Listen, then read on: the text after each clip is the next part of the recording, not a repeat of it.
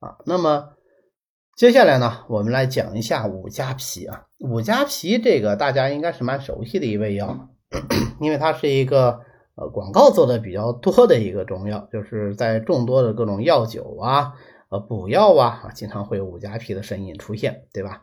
五加皮它实际上是五加科的落叶小灌木啊细竹五加的这个根皮，那这个呢俗称南五加皮。其实我们中国传统用的五加皮啊，都是南五加皮。那后来呢，嗯，又出现了一个北五加啊。那么北五加皮和南五加皮，它的这个药物机缘、特性、功效都有所不同。那这个大家要加以区别。那么我们现在如果只开五加皮呢，呃，有的药房它可能会让你选啊，因为现在我们都是 HIS 系统，对吧？电脑输入啊，你是开南五加皮呢，还是开北五加皮？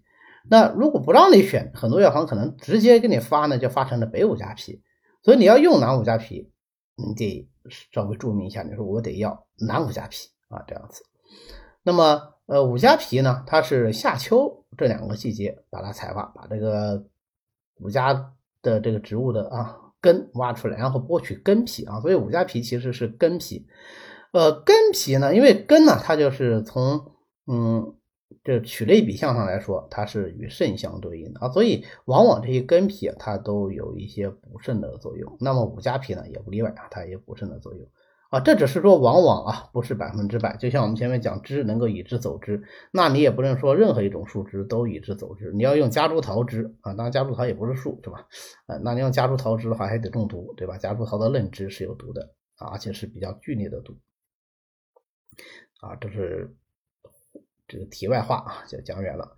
大家知道不能够，尤其是这种药类法相啊，法相药理学不能够太随意的去拓展它的边缘啊，不然的话就会变得漫无边际。但是呢，我们有所了解，就会帮助我们使用这个药物，帮助我们记忆这个药物啊。所以我们中间这个度必须得把握好。因为我整个中药来说呢，我们讲下来会涉及很多这个法相药理学的知识啊，大家要注意，就是不要把它太过泛化。那么五加皮这个药呢，它的药性是辛、苦、温的，归肝肾经。归肝肾经，我们是不是已经想到了它肯定能够就补益肝肾，对吧？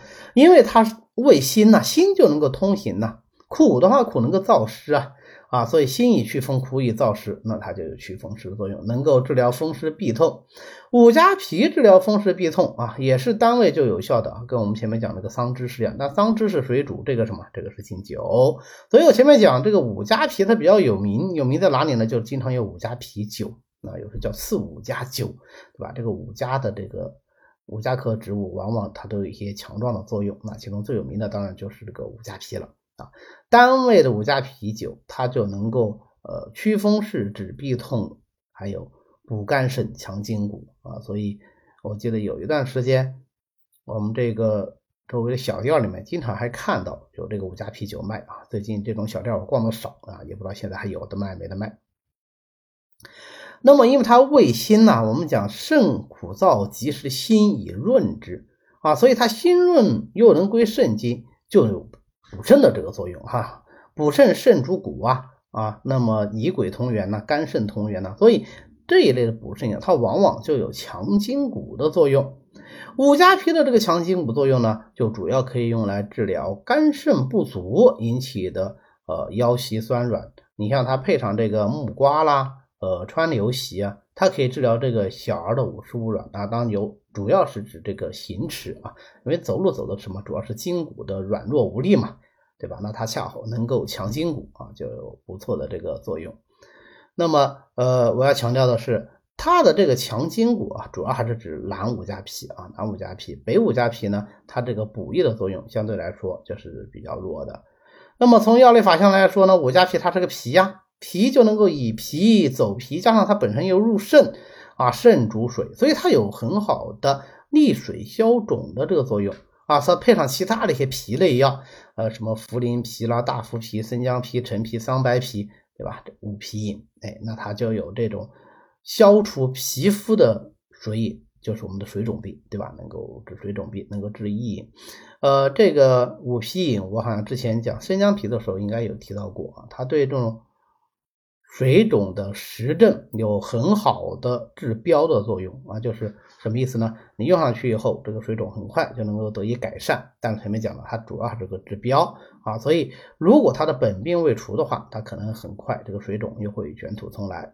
但是如果它本身只是水气的泛溢啊，那么它的这个本症已经没有了，或者说已经被治好了，那你用五品之后，它可能就不会复发了啊，这问题可能就解决了啊。所以我们当时在学这个五皮饮的时候啊，我们也注意到说，你这个纯醋是一个治标的药啊。我们中医不是要强调这个所谓治本嘛，对吧？治病必求于本嘛。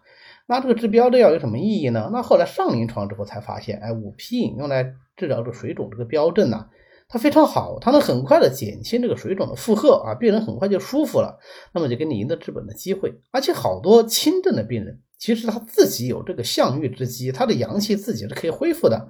你把他这个阴邪水肿去掉以后啊，他的阳气自己能恢复，那这样的病人他就表现为，哎，五皮一用，水肿消退，病就好了。啊，所以呃，治标治本，我们也不要一概而论。那么总结一下，五加皮的功效就是祛风湿、强筋骨啊，主要是这两大类功效。我们一般用的五加皮是蓝五加啊，这个前面我们已经讲过了。那么它是五加科的植物，五加科的植物我也说过啊，好多五加科的植物它都有这个强壮作用。那么呃，北五加是什么呢？北五加是摩勒科的抗柳的啊，杠柳的这个根皮啊。它有股香味儿啊，所以叫香母加。那么特别有趣啊，就是我们要到这个呃药材市场上去买个中药呢，那当然是这个中药我闻起来香喷喷的啊，有股淡淡的清香，就觉得这个药哇，质量真好，对吧？所以这个北五加出现了以后，因为它有香味儿啊，反而是这个更受人欢迎。然后南五加反而是不如北五加。来的用的广啊，呃，更受人欢迎了。但是这个北五加啊，也就是香五加呢，它没有这个强筋骨、补肝肾的作用，而且它是有毒的啊，而且它是有毒的。当然有毒不是坏事啊，中医这个看病就是你偏性就偏性，有毒说明偏性强，偏性强说明药性强，对吧？所以它虽然不能够强筋骨啊，你这个补肝肾，但是它有比较好的强心利尿的作用。啊，可见北五加和南五加差别还是蛮大的。那这样的话，我们在临床上用这个开五加皮的时候，你就要注意一点啊，要说明啊，你到底是要用南五加还是北五加？呃，直接泡脚五品直接泡脚可不可以？理论上是可以的啊，理论上是可以的，但是没有必要。为什么呢？因为如果你用过这个五品，你就知道啊，其实这个药味也不是特别。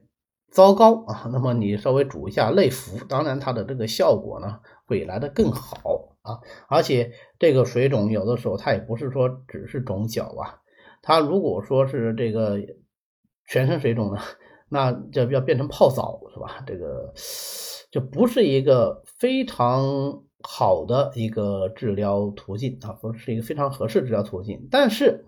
如果我们在内服的基础上，剩下的药渣，你说泡个脚，再加强一下作用，那这个是可以考虑，没问题。这个不是呃五加皮的问题，这是所有中药应用的问题啊。就是我们用这种类型的中药，如果说呃它是可以用来外用的，那么我们都可以让它第三间的时候啊，就节约资源，给它再泡泡脚啊，或者是外洗啊等等，这也是蛮常用的方法啊，甚至于灌肠啊，这个都没问题。好的，今天呢我们就讲到这里。为了方便大家和其他喜欢中医的朋友一起来学习和讨论中医知识，我们呢建了一个微信群，欢迎大家扫描下方的二维码，添加我们的管理员的微信，然后发送“从头学中医”，他就会拉大家入群的。那么我们下次再见。